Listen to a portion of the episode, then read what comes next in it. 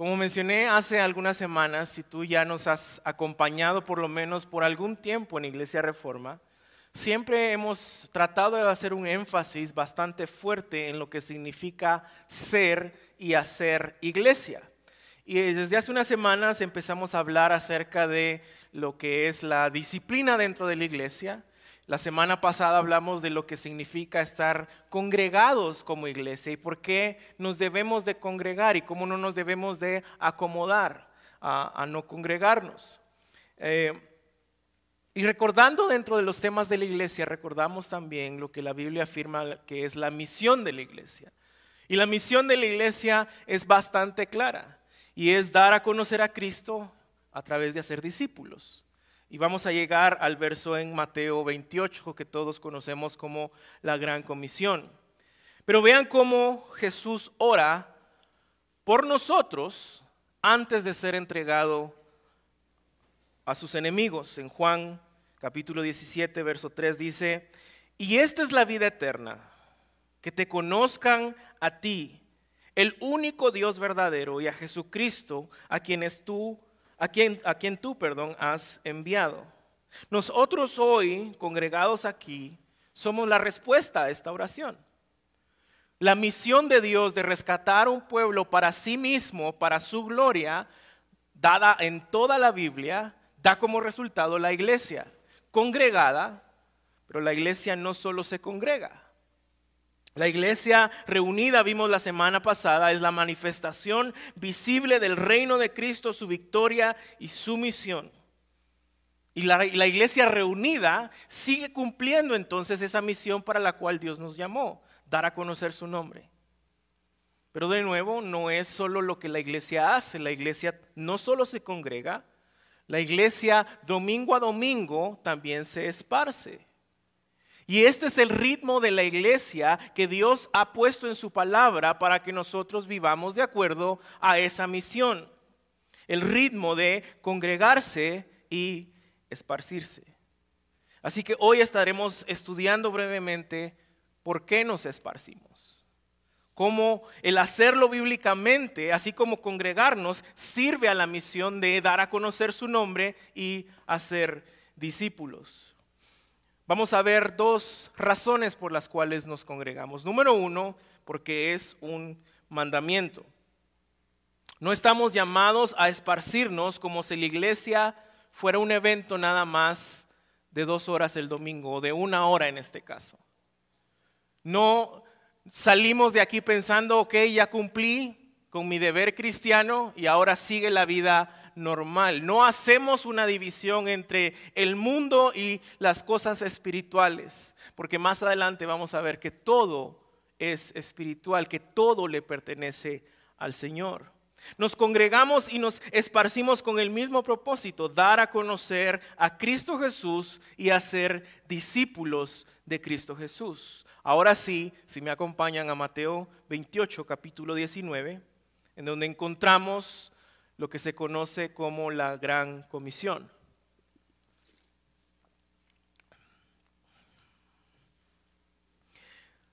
Dice Mateo 28, 19, vayan. Y acá está el mandamiento, ¿no? Acá está el, el verbo imperativo de todo el texto. Vayan, pues, y hagan discípulos de todas las naciones. Y hay que hacer dos cosas, bautizarlos y enseñarles. Bautícelos en el nombre del Padre, del Hijo y del Espíritu Santo y enséñenles a guardar todo lo que les he mandado. Pero también quiero que me acompañen. Hoy vamos a estar entre Mateo 28 y Hechos. Vayan por favor a Hechos capítulo 2, perdón, capítulo 1. Hechos capítulo 1 y verso 8. Creo que Lucas acá relata la misión de la iglesia de un poco, de una manera más específica. ¿Sí? Dice, verso 1, capítulo 1, perdón, verso 8. Pero recibirán poder cuando el Espíritu Santo venga sobre ustedes y serán mis testigos en Jerusalén, en Judea, en Samaria y hasta los confines de la tierra. Y luego más adelante, en el capítulo 2, esta promesa se empieza a cumplir y la iglesia del Nuevo Testamento nace.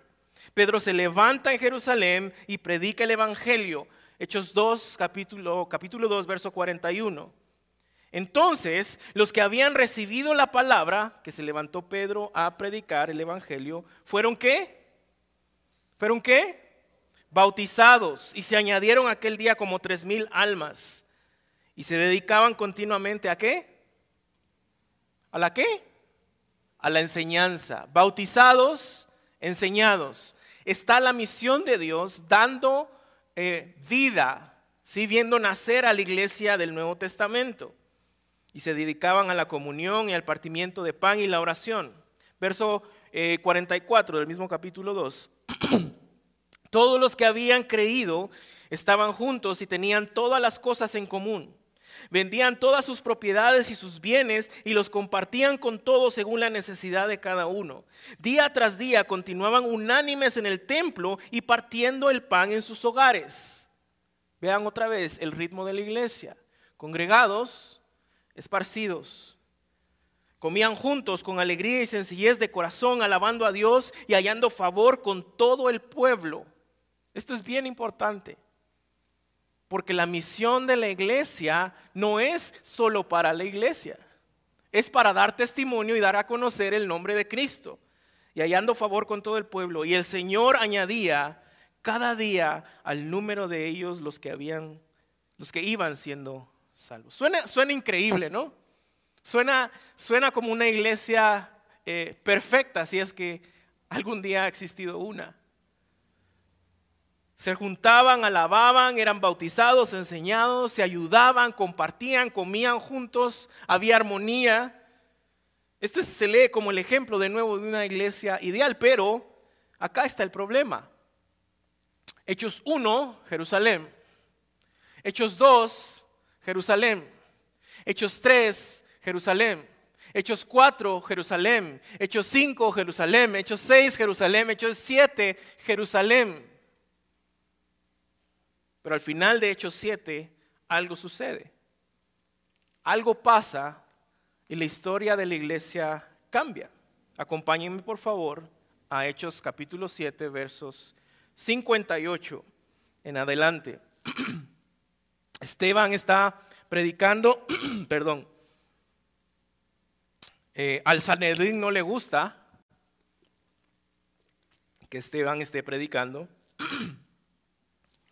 y luego vemos en el verso 58, echándolo fuera de la ciudad, este es Esteban, comenzaron a apedrearlo. Y los testigos pusieron sus mantos a los pies de un joven llamado Saulo. Y mientras lo apedraban, lo apedreaban, Esteban invocaba al Señor y decía, Señor Jesús, recibe mi espíritu. Cayendo de rodillas, clamó en alta voz, Señor, no les tomes en cuenta este pecado. Vaya manera de reaccionar en contra, o a favor, mejor dicho, de alguien que está en contra mía, de alguien que no piensa igual, de alguien que actúa de una manera diferente. Y vaya si no actuaron diferente, lo apedrearon. no les tomes en cuenta este pecado. Y habiendo dicho esto, durmió. Y Saulo estaba de completo acuerdo con ellos en su muerte. En aquel día se desató una gran persecución en contra de la iglesia. ¿En dónde? En Jerusalén. ¿Y todos fueron qué? Escuchen esta palabra. ¿Todos fueron qué? Esparcidos. ¿Por las regiones de dónde? Judea, y Samaria. Se empieza aún más a ver lo que Dios había dicho que debería ser la misión. Iba a venir el Espíritu Santo, iban a ser testigos en Jerusalén y ahora estaban en Judea y en Samaria, excepto los apóstoles. Algunos hombres piadosos sepultaron a Esteban y lo lloraron a gran voz y lloraron a gran voz por él. Pero Saulo hacía estragos en la iglesia, entrando de casa en casa y arrastrando a hombres y mujeres. Los echaba en la cárcel. Suena familiar, ¿no? Así que los que habían sido esparcidos iban qué? ¿Iban qué? Predicando la palabra. La iglesia del Nuevo Testamento se esparce no por obedientes necesariamente, se esparce porque estaba siendo perseguida. Y de ahí otra vez vemos el ritmo de la iglesia. congregados bajo la palabra, esparcidos predicando la palabra, a pesar de la persecución, a pesar de los tiempos difíciles, a pesar de que todo estaba en contra de ellos, congregados bajo la palabra, esparcidos predicando la palabra. Y la pregunta, la pregunta de aplicación acá, iglesia, es bastante clara. Cuando nos esparcimos cada domingo al salir de esta bodega, ¿lo hacemos con la palabra? ¿Lo haces tú con la palabra en tu boca, en tu corazón, listos para compartirla con quien sea que estemos? ¿Para vivirla con, con quien sea que estemos? Dios ha cumplido y seguirá cumpliendo su misión. Lo hemos visto otra vez a lo largo de toda la escritura. Él va, Él ha y Él seguirá dando a conocer el nombre de Cristo para que más discípulos de Cristo nazcan a través de todas las naciones. Él está comprometido con su misión a tal punto que Él permitió que la iglesia fuera perseguida para que ésta fuera esparcida y así nacieran otras iglesias. Así viéramos más discípulos de Él, así su nombre sería conocido. Él ha ordenado soberanamente que todo suceda con un propósito, dar a conocer su nombre para la gloria de su nombre. Voy a repetir esto. Él ha ordenado absolutamente todo soberanamente para dar a conocer su nombre y para darle la gloria a su nombre únicamente. Pensemos en Pablo. Él pasó la mayoría del tiempo en la cárcel. No estaba en un escritorio cómodo en su oficina escribiendo cartas y sermones con aire acondicionado, buena comida, televisión, cable, internet. Estaba en la cárcel. Y vean lo que escribe en Filipenses capítulo 1 y verso 12. Quiero que sepan, hermanos, que las circunstancias que me he visto, en que me he visto han redundado en un mayor progreso del Evangelio, de tal manera que mis prisiones por la causa de Cristo se han hecho notorias en toda la guardia perdón, pretoriana y a todos los demás. Él estaba en la cárcel soberanamente con un propósito. ¿Cuál era? Que tanto los guardias y los prisioneros conocieran el nombre que es sobre todo nombre. Soberanamente Dios decidió que Él estaría en la cárcel. ¿Para qué? Para que el Evangelio tuviera progreso para que sus prisiones fueran a causa de y por Cristo. El lugar donde está Pablo no es un impedimento para dar a conocer a Cristo. Pero ¿qué tal nosotros? Tú y yo hoy estamos reunidos. Y muchas veces pensamos otra vez en esta idea de que hay lugares seculares y hay lugares religiosos. Este es un lugar santo donde está la presencia de Dios, pero el cine no puede ser un lugar santo porque ahí está el mundo. Ese es un lugar secular. Y seguimos haciendo esta división que no existe en la Biblia, porque como cantamos hoy, Él es Señor de todas las cosas, de todo lugar, y lo vamos a ver más adelante. Hemos hecho, esta falsa dicotomía entre lo que es de Dios y lo que no es de Dios. Todo es de Dios. Todo lugar es de Dios. Y por ende su misión debe seguir en dónde? En todo lugar. En donde quiera que tú estés. En donde Él te ha puesto aquí en Guatemala. En tu hogar, en tu trabajo, en el gimnasio, con tu equipo de deportes, eh, en la escuela, con tus vecinos Dios de manera soberana te ha puesto ahí donde estás para que día a día cumplas con la misión de darlo a conocer y hacer discípulos. Tu vida cristiana no se puede resumir a una hora o dos horas el domingo como quien cumple una regla. Y quiero que pensemos de una manera crítica respecto a esto y sincera porque muchas veces nos quejamos de, de los lugares en donde Dios nos ha puesto, de las situaciones en las que Dios nos ha permitido vivir. Ah, yo no quería cambiar de trabajo. Yo no quería estar en ese lugar. Yo no quería estar con esta gente. Estaría feliz si estuviera con otra o en otro lugar. Yo no quisiera vivir en un país tercermundista y tan corrupto como Guatemala. Quisiera irme a otro lugar. Dios te ha puesto. ¿Dónde estás con la gente que tú estás con un propósito? Dar a conocer su nombre para que su nombre reciba toda la gloria. Pero ¿cuántas veces nos hemos quejado por las situaciones y los lugares en donde Dios nos está poniendo? Y olvidamos por completo cuál es nuestra misión. Olvidamos por completo cuál es nuestro propósito. Y una y otra vez hemos dicho, el propósito de Dios para ti no es primariamente tu felicidad, es hacer su voluntad. Y cuando haces su voluntad, Él te da gozo, Él te da paz.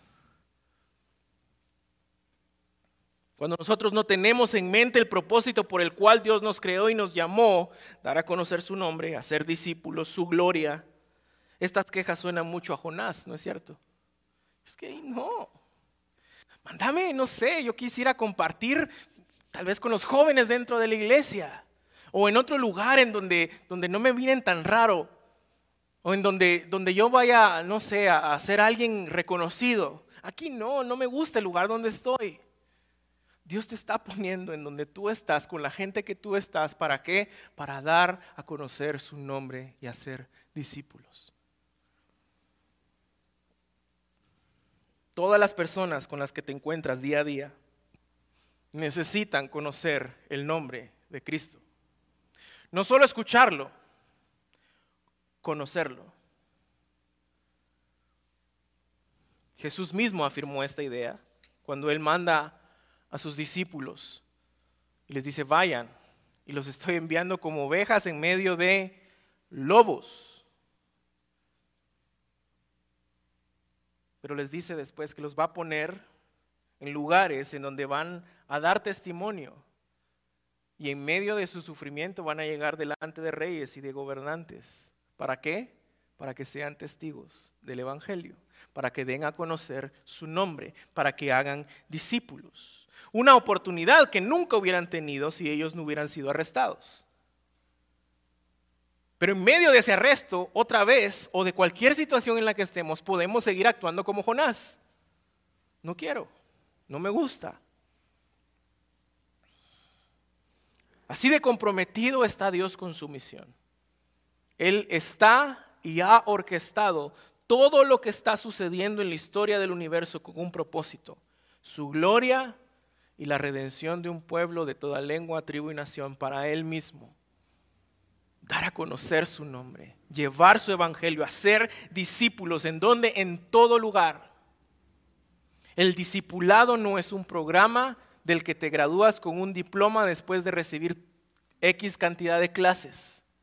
El discipulado no es algo que tú o algún cristiano llega a lograr. El discipulado es una vida constante en sometimiento a Cristo, buscando ser cada vez más como Él. Esa es la misión de Dios. Por ende, esa es nuestra misión como iglesia. Para eso somos esparcidos después de congregarnos semana a semana. Por eso Dios está comprometido de tal manera que ha ordenado todo soberanamente para que donde tú estés con la gente que tú estás, puedas compartir de quién es Cristo Jesús. Esa es su misión. Dios no solo ha ordenado soberanamente donde tú estás, Él ha ordenado soberanamente con quienes tú estás. Tu vecino no es tu vecino por casualidad. Aunque nos cueste, personalmente me cuesta admitirlo. Tus compañeros de trabajo no son tus compañeros de trabajo por casualidad. Tus compañeros en la escuela, en el gimnasio, en donde quiera que estés. ¿Quién te corta el pelo? ¿Con quién sales a comer? ¿Con quién haces ejercicio? ¿Con quién vives a diario? ¿A quién vas a ayudar? ¿A quién vamos a, ejercer el ministerio de misericordia? Para que conozcan a Cristo. Hoy estaba, ayer en la noche creo que fue, estaba leyendo un tweet de Costin Hinn, es familiar de Benny Hinn y ha entendido claramente el Evangelio y él dice, podemos terminar las guerras, el hambre, el racismo, la pobreza, el aborto, podemos terminar todas las cosas malas de este mundo y si la gente no creyó en el Evangelio, igual se irán al infierno. Piensen esto. Porque a veces también pensamos que somos esparcidos para hacer misericordia, lo cual es totalmente cierto. Para eso hemos sido llamados. Pero si en medio de hacer misericordia no compartimos el Evangelio, esa gente igual se va a ir al infierno. Si vas a comprometerte a algo, dice él, que sea con el Evangelio. Qué fácil es hoy comprometernos con cualquier otra causa.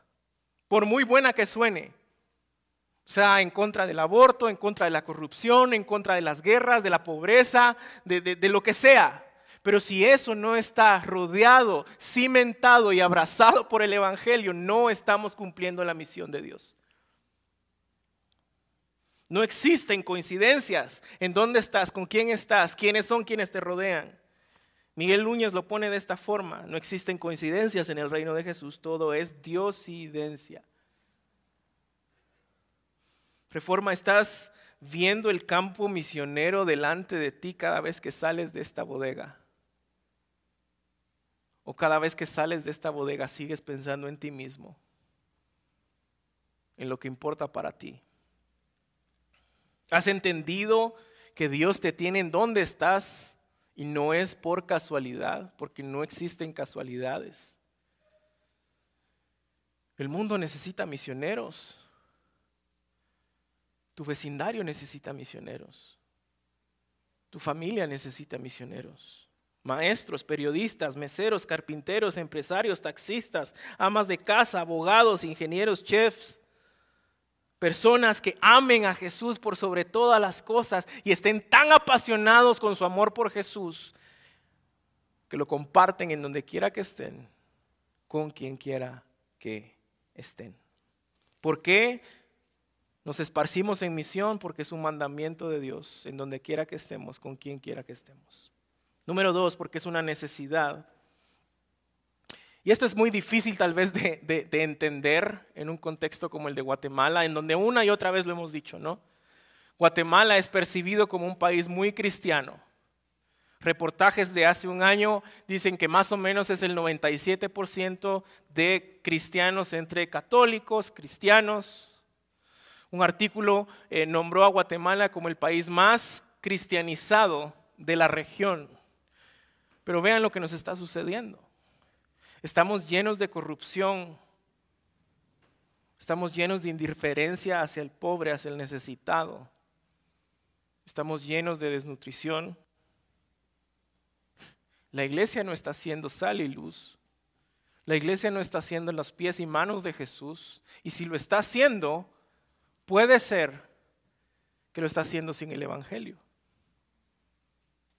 Voy a repetir eso. Y si lo está haciendo, probablemente lo está haciendo sin el Evangelio. Y es que como hemos dicho antes, en Guatemala casi todos, yo diría que tal vez todos, han escuchado de Jesucristo, pero no lo conocen.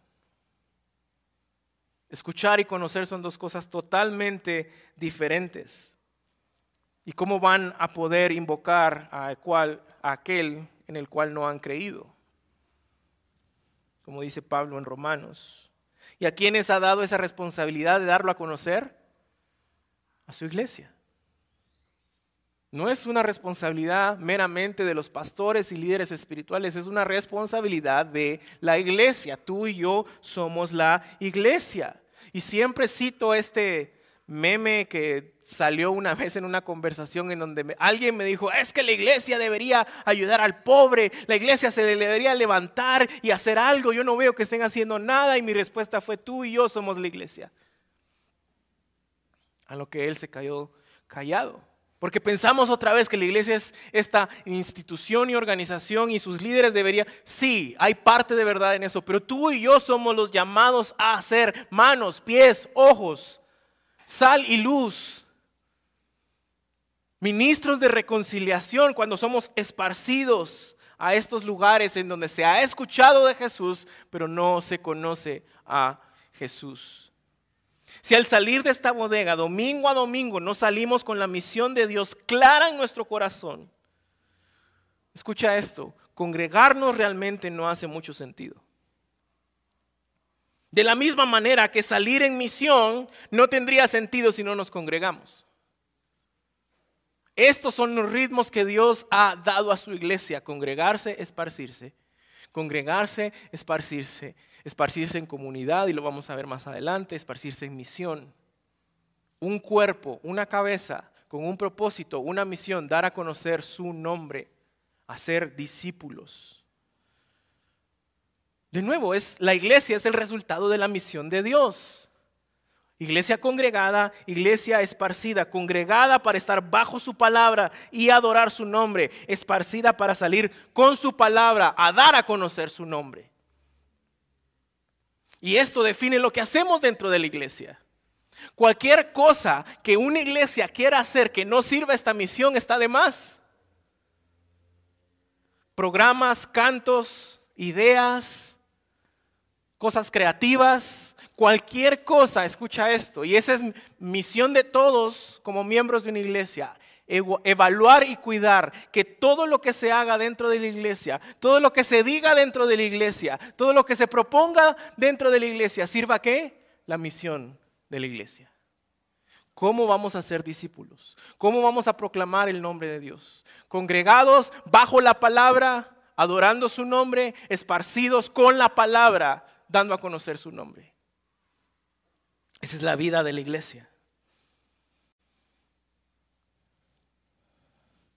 Pero entonces, ¿cómo lo hacemos? ¿Cuáles son las maneras prácticas de cómo nosotros damos a conocer y vivimos en misión?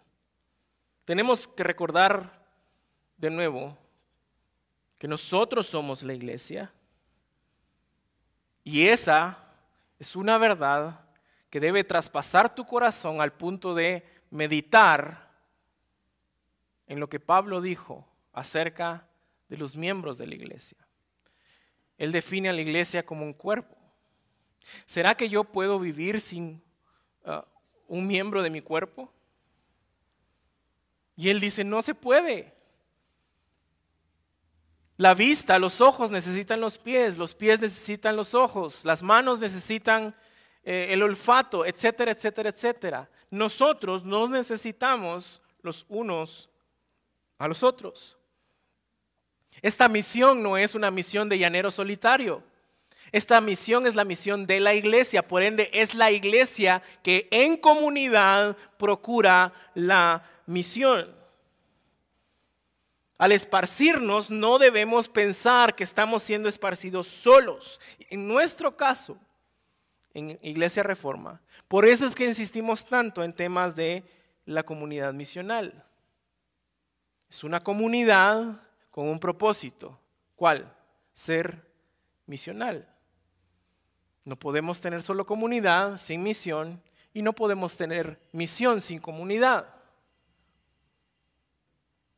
proveemos o promovemos, mejor dicho, lo que hemos llamado tus dos o tres, dos o tres personas con las que constantemente estás compartiendo tu vida, caminando esta vida cristiana, hablando de tus problemas, de tus miedos, de tus retos. ¿Por qué? Porque no se trata de ir en misión como llaneros solitarios, porque necesitamos la comunidad, pero no solo la comunidad, sino una comunidad enfocada en misión que esa comunidad te haga a ti más como Jesús. Que nosotros hagamos esa comunidad más como Jesús. Y que prediquemos y hagamos conocer su nombre y hagamos más discípulos y que la vida en santificación sea en comunidad. Por eso, más de 50 veces en el Nuevo Testamento escuchan que unos a otros. Unos a otros. Nos necesitamos como cuerpo para hacer esta iglesia que leemos en Hechos 2. Todas las cosas las tenían en común, creciendo en la palabra, compartían el pan, ayudándose entre ellos, alabando a Dios, encontrando el favor con todo el pueblo. ¿Será que si tu comunidad misional deja de existir, los vecinos van a extrañarte? ¿Será que Iglesia Reforma si deja de existir, la comunidad la va a extrañar? ¿O van a dar gracias porque te fuiste?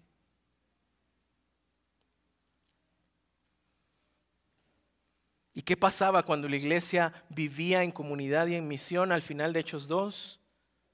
Dios añadía cada día más a más personas. ¿Quién añadía? No era a través de programas atractivos, no era a través de cuestiones creativas. Y no estoy en contra de métodos y programas, funcionan y tienen su lugar, pero no podemos descansar en la efectividad de métodos y programas. Lo que hace que cada día más gente reconozca el nombre de Cristo es ver cómo vive una comunidad cristiana, es ver cómo vive una persona cristiana. No de manera perfecta, sino una vida cristiana en arrepentimiento y fe, en comunidad, en misión. Las comunidades misionales, otra vez, son la mejor oportunidad para que la gente vea cómo viven los cristianos cómo piden perdón, cómo son humildes, cómo confiesan sus pecados, cómo se acompañan en sus cargas, cómo se alegran juntos, cómo salen a comer juntos, pero también cómo viven en misión juntos. Todos necesitamos comunidad, lugares donde semana a semana podamos compartir, servir, amar, especialmente en tiempos como estos. El Evangelio no solo es el mensaje que damos, es lo que nos motiva a vivir en misión y comunidad, dice Stephen Whitmer. Alguien que no anhele vivir en misión y en comunidad probablemente no ha entendido el Evangelio. Y esta es la realidad de Guatemala.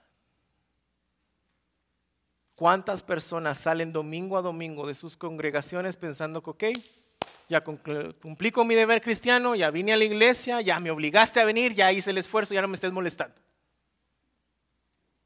Estamos llenos de esa mentalidad. No queremos vivir en misión, mucho menos en comunidad. ¿Cómo sabes si tú estás viviendo en comunidad? si estás viviendo en misión, como en la iglesia esparcida. Hazte estas dos preguntas. ¿Qué tan involucrado estás en los ritmos de vida de otras personas para que sean más como Jesús? ¿Qué tan involucrado estás en la vida de otras personas para que ellos sean más como Jesús? Tú mismo te puedes evaluar. Tres años vividos con Jesús día y noche, aprendiendo y viviendo con Él, los discípulos, y aquí están a pesar de que no están perfectos, a pesar de que tienen miedos y dudas, y lo vamos a leer más adelante, ahí están. ¿Estás viviendo tú esta manera de ver el cristianismo, de ver tu vida cristiana? ¿O todo lo que se refiere a ti es más importante? Tu tiempo, tus hobbies, tus intereses, tu carrera, tu agenda, tus prioridades, tu trabajo, tu presupuesto, tú, tú, tú, tú, tú. Todo es más importante cuando se refiere o cuando tiene que ver contigo, más que cuando tiene que ver con que la gente que está contigo conozcan de Jesús. Y es que esto no se va a acomodar a tu agenda.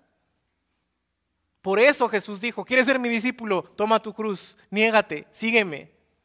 Esto no se va a acomodar a un estilo de vida cómodo en donde tú digas, ah, pues está siendo fácil. No, esto es difícil. Gente murió apedreada, quemados vivos, degollados para que la iglesia naciera. Esto no es fácil. Y es por eso que al final, siempre que tengo esta plática con alguien, la mayoría de veces la respuesta es, pastores, que me da miedo. Y si me da miedo o que me rechacen, o que me avergüencen, o que no me escuchen, o me da miedo porque involucrarse con gente, como dicen los gringuitos, te extrañamos Justin, is messy. Trae clavos. Y sí, es cierto, por supuesto que sí. Nos van a rechazar, se van a burlar, nos van a humillar, nos van a fallar. Nos van a traicionar, nos va a doler. Y esto Jesús lo sabe. Regresen conmigo a Mateo 28, por favor. Con esto vamos terminando. Mateo 18, 28, perdón, verso 16. Pero los once discípulos se fueron a Galilea, al monte que Jesús les había señalado. Ahí iban a tener la última reunión antes de que Él llegara con su Padre en el cielo. Cuando lo vieron, lo adoraron, pero ¿qué? ¿Algunos qué? Tres años viviendo con Él y siguen sin entender. Y no sé si ustedes, pero yo creo que no escogería este tipo de gente miedosa para iniciar el movimiento que transformaría a todo el mundo. ¿En serio, mucha? ¿Aún no creen? Estoy frente a ustedes, resucitado y aún no creen. Yo los, yo los hubiera mandado por un tubo. ¿Saben qué? Váyanse. ¿Y qué hace Jesús con esta gente miedosa, necia, igual que quién? Que tú igual que Oscar, igual que todos nosotros, gente miedosa. ¿Qué hace Jesús? No les da dinero, no les da una estrategia, no les da edificios, no les da plataformas ni programas atractivos. ¿Qué hace? Acercándose Jesús les dice, ¿quién es Él? Para recordarles en quién está su confianza. Toda autoridad me ha sido dada en el cielo y en la tierra. Yo soy soberano por encima de toda situación, por encima de todo el universo, sobre todo lugar, en todo en toda circunstancia. No podemos ser esparcidos como iglesia cada domingo para misión y comunidad si no entendemos el verso 18. No hay verso 19 en la gran comisión si no entendemos el verso 18 toda autoridad en todo lugar, sobre toda persona, reino, nación, reyes, poderes, ideologías, movimientos. Toda autoridad la tiene aquel que nos está encomendando. ¿A quién es gente miedosa que no cree? Y de último, después de decirles, vayan entonces, hagan discípulos, bautícenles, enséñenles él les da una promesa. Y recuerden, yo, quien tiene toda la autoridad en todo lugar, que ha resucitado, que está enfrente de ustedes, que ha vencido a la muerte y está por ascender a la diestra del Padre, y que les dejará un consolador que es mejor que yo me vaya, para que estén con Él, yo estoy con ustedes todos los días hasta el fin del mundo. La misión de la iglesia no puede ser realizada sin un entendimiento de quién es Cristo y sin confianza de que Él está con nosotros. ¿Por qué? Porque it's messy. Porque está lleno de problemas. Porque nos vamos a traicionar, nos va a doler, no nos va a gustar. Pero el corazón verdaderamente transformado por Cristo entiende eso y se aferra a Cristo. Los discípulos cuando vieron y los seguidores cuando vieron a Esteban no dijeron, así sí, no, gracias. no, ¿Por qué? Porque amaban profundamente el mensaje que se les había compartido y estaban dispuestos a dar su vida por ese mensaje. ¿Estás enamorado de Cristo Jesús? ¿Lo suficiente como para dar tu vida, incluso literalmente, por ese mensaje? ¿O te preocupa más tu bienestar, tu seguridad, ¿Está su palabra transformando de tal manera tu vida que estarías tú dispuesto a cumplir con el llamado de Dios? No solo siendo partícipe de su misión, sino de sus sufrimientos. Juzgado, maltratado, abusado, ignorado, humillado, crucificado y su respuesta fue, perdónalos, porque no saben lo que hacen. Y al final del libro de Marcos, cuando él hace eso, cuando él muere, hay un guardia romano que dice, en verdad, este era el Hijo de Dios. Él reconoció el nombre de Cristo. ¿Estás dispuesto a dejar que tus temores se aferren a la cruz? y a decirle, Señor, aquí estoy. Ponte de pie, inclina tu rostro. Quiero que escuches este texto con el que quiero terminar y luego vamos a cantar al Señor. Pero todo lo que para mí era ganancia, lo he estimado como pérdida por amor de Cristo. Y aún más, yo estimo como pérdida todas las cosas en vista del incomparable valor de conocer a Cristo Jesús, mi Señor. Por Él he perdido todo y lo considero todo como basura a fin de ganar a Cristo y conocerlo a Él, el poder de su resurrección y la participación en sus padecimientos, llegando a ser como Él en su muerte a fin de llegar a la resurrección entre los muertos.